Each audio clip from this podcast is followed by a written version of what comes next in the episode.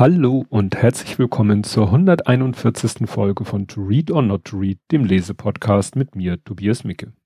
Ja, äh, das wird heute so eine Art Überbrücker. Es ist so, ich habe ja die letzte Folge schon quasi gemacht, ähm, ja, aus gegebenen Anlass mit dem Lütten zusammen, weil ich nochmal unbedingt eine Folge machen wollte vor dem, ja, vor Weihnachten, vor dem Jahreswechsel und ja, ich äh, hatte ja eigentlich angekündigt, dass das nächste Buch sein würde, äh, schnelles Denken, langsames Denken, aber ich tue mich echt schwer mit dem Buch. Das ist nicht, liegt nicht unbedingt an dem Buch, es ist einfach extrem umfangreich. Und ich habe auch echt momentan das Problem, abends noch äh, lange zu lesen, weil mir teilweise die Augen zufallen. Ja, das Homeoffice ist doch äh, ja teilweise anstrengender, habe ich das Gefühl, als äh, im Büro zu sitzen. Nun ja, geht vielleicht anderen auch so. Und deswegen äh, hat sich jetzt was ergeben durch äh, ja ein Weihnachtsgeschenk, das ich ja gleich, dass ich jetzt noch mal ein Buch einschiebe. Ich habe es ziemlich genau gemacht in der Mitte von dem großen Buch, so dass ich hoffe, äh, dass ich dann wirklich als nächstes über das Buch Schnelles Denken, langsames Denken reden werde. Aber diesmal reden wir über ein anderes Buch. Und zwar über das Buch Deepesh Mode. Markus Kafka über Deepesh Mode. Das Buch ist erschienen am 8. Oktober 2020. Ich glaube, ich habe hier schon äh, die dritte Ausgabe oder so. Achso, der stand bei diesem Buch interessanterweise hinten. Genau, dritte Auflage 2020, muss ich also sehr gut verkauft haben. Es ist äh, geschrieben von Markus Kafka. So Leute in meiner Generation werden sich an den noch sehr gut erinnern. Der war nämlich mal VJ bei MTV. Jetzt werden manche sagen, wieso MTV? Also wenn das heute überhaupt noch läuft, läuft, laufen da ja eigentlich keine Musikvideos mehr, soweit ich weiß. Auf jeden Fall hat der zu meiner Jugend, als ich äh, MTV gesehen habe, hat er halt MTV moderiert.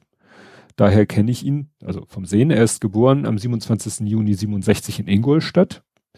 So auf ein, allerdings glaube ich mehr in so einem Dorf in der Nähe von Ingolstadt aufgewachsen und hier steht eben, ist ein deutscher Moderator, Musikjournalist, Buchautor und was ich nicht wusste, DJ.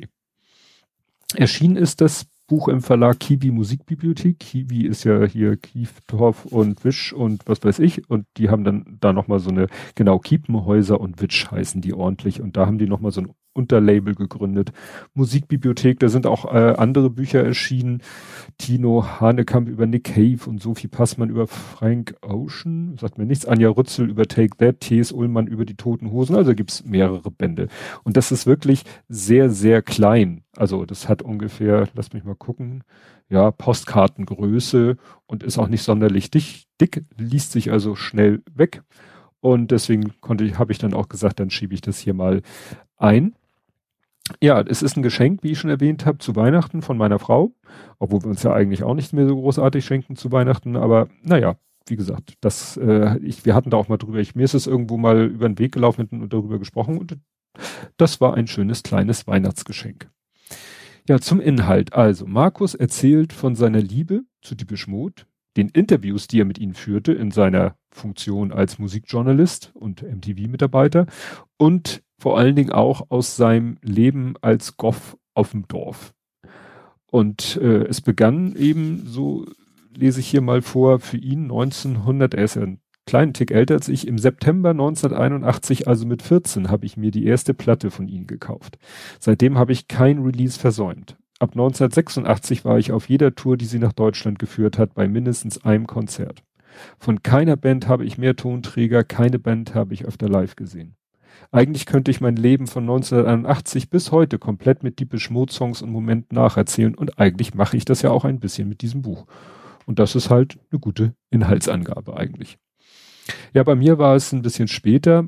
Vor allen Dingen habe ich mir nicht unbedingt selber typisch Mode Sachen gekauft, aber ich hatte einen guten Freund, der wohnte ein Stockwerk tiefer und der hat wirklich schon früh angefangen, äh, ja, alles Mögliche von Deepish Mode. Also da würde ich sagen, der war richtiger Deepish Mode Fan, hat sich alles von denen gekauft, auch exotische Remixes aus dem Ausland, farbige Vinyls und ähnliches was ich damals äh, nicht wusste, meine Frau, die war damals auch schon Deepish Mode Fan, hat sich auch schon Alben gekauft äh, in Vinylform und dann mittlerweile dann auf CD nachgekauft. Also wir, ich würde sagen, wir haben auf jeden Fall alle Alben von äh, Deepish Mode und in, teilweise eben auch in Vinyl, so wie auch bei ABBA. Ja, wir waren auf alle Fälle bei zwei Konzerten einmal in Hannover, da standen wir unheimlich im Stau, weil gerade Ferienbeginn war und einmal in Open Air in dem, was heute Volksparkstadion heißt. Ach so, und wir waren in dem Kinofilm Spirit in the Forest, der lief ja irgendwie nur ganz kurze Zeit in den Kinos, ist auch ein sehr guter Film. Und äh, das Konzert zu diesem Film, also der, es gab ja auch eine Tour ähm, und darauf bezieht sich der Film auch, wobei da nur einige wenige Stücke drin vorkommen. Das gesamte Konzert zum Film gab es mal als Livestream auf YouTube. Und den kann man ja nicht mitschneiden. Okay. Äh, wie man damals Musik konsumierte und konservierte, hat er auch schön beschrieben. Und zwar, ich fand in meinem alten Kinderzimmer mal ein Tape, das ich damals aus dem Radio mitgeschnitten hatte. Es war eine BASF Chromdioxid römisch 2C90, da habe ich mir also was gegönnt, wie die Kenner bemerkt haben werden. Ja, habe ich bemerkt. Das Ding stammte offenbar aus dem Jahr 1981, denn das Tracklisting, fein säuberlich in Schreibschrift aufs Incover gekrakelt, wies einige Hits aus dieser Zeit auf, die ich den einschlägigen Hitparadenshows aufgenommen hatte, haben musste. Freitagabend zum Beispiel bei Bayern 3 in der Sendung mit dem schönen Namen Die Schlager der Woche mit Thomas Brenninge, der die angenehme Angewohnheit hatte, die Songs komplett auslaufen zu lassen und mit seiner Abmoderation sogar noch ein knappes extra Sekündchen zu warten, damit auch wirklich jeder die Pausentaste rechtzeitig drücken konnte. Ja, das äh, kann man sich heute, glaube ich, gar nicht mehr so richtig vorstellen. Bei mir ging es halt genauso. Ich hatte sogar das Glück, dass mein Vater so eine schöne Stereoanlage hatte von Sony, so mit einzelnen Komponenten. Und wir hatten sogar ein Kabel vom Fernseher zur Stereoanlage, was mir die Möglichkeit gab, Musik, die im Fernsehen lief, zum Beispiel in der ZDF-Hitparade, die Älteren werden sich erinnern, da habe ich quasi dann Musik aus dem Fernsehen aufgenommen. Und so kam ich auch mit, teilweise dann schnackte Dieter Thomas Heck dann auch in die, äh, in das ausklingende Musikstück rein, aber ja, grundsätzlich kam man da an die neueste Musik. Ne? Auf Kassette, Musikkassette. Tja. Spotify gab es damals noch nicht. Ja, ähm, er erwähnt da auch nochmal, dass er eben die, man hat dann ja diese Kassetten selber beschriftet. Gab ja keine MP3-Text oder so. Und äh, das ist witzig, weil er hatte die Titel teilweise falsch verstanden und er hat sich hier in dem Buch so hingeschrieben, wie er sie verstanden hat. Und ein Song, den er richtig verstanden hat, da las ich den Titel und den Interpreten, nämlich Bugs Fizz hießen die und der Song hieß Making Your Mind Up. Und das hat mich sehr gefreut, weil ich hatte letztens gegrübelt, es gibt einen alten Werbespot auch aus der Zeit äh, für so eine Supermarktkette, ihre Kette hieß die. Und ich, wusste, dass es auf irgendeinem bekannten Song basiert und ich wusste aber nicht, wie der heißt. Aber als ich gelesen habe, Making Your Mind Up, da hat's Klick gemacht, dass das das Lied ist. Ja, dann beschreibt er halt, wie er da eben irgendwann auf diesen Goff-Trip gekommen ist. Es gab ja zu der Zeit so, ne, Punker, Popper, Mods und Goffs und sowas. Und er war halt Goff und er beschreibt dann auch so sein Outfit, was ja auch ziemlich aufwendig war und das Styling.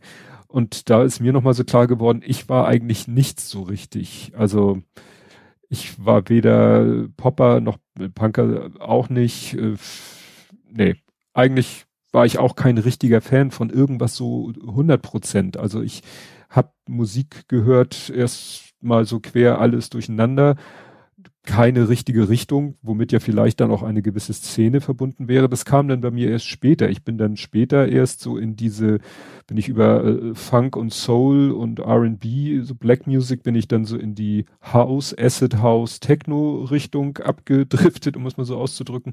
Und das einzige, was ich hatte, so auch gerade Outfit-mäßig, was mal so ein bisschen vom Durchschnitt abwich, war eine Bomberjacke, allerdings nicht so, wie man sie kennt, in diesem typischen Olivgrün und in diesem Synthetik, sondern die, die Außenschicht war quasi, war ein, ein, ja, ein gewebter Stoff, also ein grober Baumwollstoff und der war dann auch noch Tarnfleck. Also das war, sage ich mal, so das, was äh, mich so ein bisschen dann doch auffällig machte. Und ich hatte auf dem Arm einen dicken, fetten Smiley-Button, klar, wegen Acid House und so. Ja, und deswegen hatte ich auch nicht das Problem, das er hatte. Er musste nämlich das äh, Outfit vor seinen Eltern geheim halten. Ne? Und da lese ich mal was vor, wie er das gemacht hat. Ach so, nee, da, das beschreibt er hier, dass sie dann immer sich äh, woanders umgezogen haben. es ging, äh, das Problem ist aber, er ist dann mal fotografiert worden bei einem Event und das Foto ist dann in der Lo Lokalpresse gelandet. Und da geht es jetzt hier drum. Es gab allerdings noch ein anderes Problem. Der Artikel war natürlich schnell Schul- und Dorfgespräch und so dauerte es nicht lange, bis meine Eltern das Foto unter die Nase gehalten wurde. Dazu muss man wissen, dass sie mich bis dato nie in voller Ausgehmontur gesehen hatten. Ne? Und da kurz danach beschreibt er, dass sie die Klamotten dann eben immer zu einem gefahren sind, mit den Klamotten zu jemandem gefahren sind, der sturmfreie Bude hatte. Sturmfreie Bude. Heute sagt man ja nur noch sturmfrei. Und ja, da haben sie sich halt umgezogen oder notfalls in der irgendwo in der Raststätten-Toilette oder so auf dem Weg in die Großstadt. Aber da wussten dann die Eltern, wie er so rumläuft. Ja, er erzählt dann auch später von seiner Frau Babette, die wie er die Beschmut-Fan war. Die aber, wenn ich, wenn ich das recht erinnere, kam die eben ähm, aus dem Osten Deutschlands. Und die machte ihm dann halt klar, wie wichtig die Band auch oder vor allem für die Jugend in der DDR war. Da lese ich jetzt nochmal was vor. Daniel Miller, Entdecker der Band und Inhaber ihres langjährigen Labels Mute Records, hat zu mir mal gesagt, die Beschmut sind die größte deutsche Band. Darauf meinte ich zu die, ihm, die Beschmut sind eigentlich die größte ostdeutsche Band. In jedem Fall ist es erstmal bemerkenswert, dass die Beschmut hierzulande erfolgreicher sind als in ihrer Heimat Großbritannien. Die Verehrung, die ihnen von ihren deutschen Fans zuteil wird, trägt schon fast religiöse Züge, besonders eben jene ihrer ostdeutschen Anhängerschaft.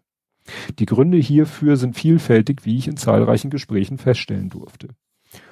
Ja, da kommen wir dann am Ende nochmal zu dem Thema die Beschmut und DDR. Ja, dann äh, kommt zum Ende hin noch ein Einblick, der mir nicht so bewusst war, weil ich zwar immer noch natürlich verfolge, was die Beschmut so machen, ne? Spirit in the Forest ist ja auch noch nicht so lange her, aber er schreibt dann hier, und mir ist klar, dass man das als Fan nicht hören will, denn auch ich weigere mich nach Kräften, dies zu akzeptieren. Aber richtige Freunde sind die drei wohl schon länger nicht mehr. Sie sehen sich eigentlich nur noch, wenn sie ein Album aufnehmen oder auf Tour gehen. Einfach mal so zusammen abhängen fällt aus und das nicht nur, weil Martin in Kalifornien, Dave in New York und Andy in London lebt. Ab und zu gibt es mal eine kurze E-Mail, telefoniert wird nur ein bis zweimal im Jahr. Im besten Falle sind die drei so etwas wie die Oberhäupter einer sehr großen Familie, denn familiär geht es dem Vernehmen nach auf Tour immer noch zu. Tatsächlich sind sie aber wohl eher mit den Vorstandsvorsitzenden eines erfolgreichen Konzerns zu vergleichen. Und da fiel mir so ein, ja, die, eine, eine andere Band, deren Fan ich mal doch, kann man sagen, war, wo ich mir auch regelmäßig die Alben gekauft habe, bis vor weiß ich nicht, 10, 15 Jahren, habe ich mir eigentlich da jedes Album gekauft und rauf und runter gehört. Das sind die Fantastischen Vier. Und da ist es, glaube ich, so ähnlich. Ne, die kommen ja auch wirklich alle, so wie die Beschmut, aus einem, quasi sogar aus einem Viertel in einer Stadt. Ja, und mittlerweile, Smudo lebt in Hamburg, Thomas D. hier in seiner, weiß ich nicht, Kommune da, ja, und die beiden anderen auch irgendwo. Man verliert sich dann wohl doch ein bisschen aus den Augen. Ja, ganz am Ende kommen dann die gewohnten Danksagungen. Ist da noch irgendwas Spannendes? Ach so, ja, und in diesen Danksagungen kommt dann nämlich nochmal ein Hinweis auf eine Doku, die Beschmut und die DDR.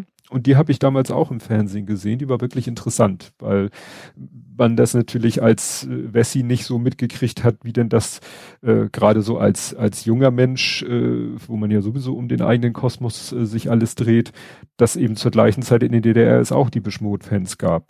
Ne? Da wird dann auch erzählt von diesem äh, ja Konzert äh, in der DDR noch vor dem Mauerfall, wo sie da irgendwie der, der Staat da irgendwie sie engagiert hat und dann die Tickets an die jungen Leute verteilt hat. Das, wie gesagt, die kann ich sehr empfehlen. Ist, ich habe mal geguckt, die ist aktuell nicht in der Mediathek, müsste man wahrscheinlich gucken, wenn die mal wiederholt wird. Ne? Auf irgendeinem, ich glaube, das war damals irgendwo auf einem dritten Programm. Weiß ich nicht, muss man vielleicht mal irgendwie ein Auge drauf haben. Ja, das Buch ist, wie gesagt, schnell gelesen. Ist, ich fand es interessant. Es ist äh, eben für die Beschmut-Fans so ganz interessant, für Fans von Markus Kafka vielleicht auch. Und äh, ja, es ist so ein bisschen natürlich auch ein Hauch äh, seine Biografie, weil er eben erzählt, wie es so für ihn war. Und wer vielleicht so eine ähnliche Situation hatte, dass er auch irgendwo auf dem Dorf groß geworden ist und na, vielleicht, sagen wir so, als Punker auf dem Dorf war es sicherlich auch nicht einfach. Ne? Also ist ja eh schon nicht einfach, wenn man so einer äh, Szenegruppe angehört, aber das stelle ich mir noch mal ein bisschen schwieriger vor. Ich bin ja nun so ein Großstadtkind. Ja, das soll zu diesem Buch gewesen sein. Und ich weiß nicht wann, aber ich bin mir ziemlich sicher, wenn wir uns das nächste Mal hören, dann auf alle Fälle mit schnelles Denken, langsames Denken. Und bis dahin, tschüss.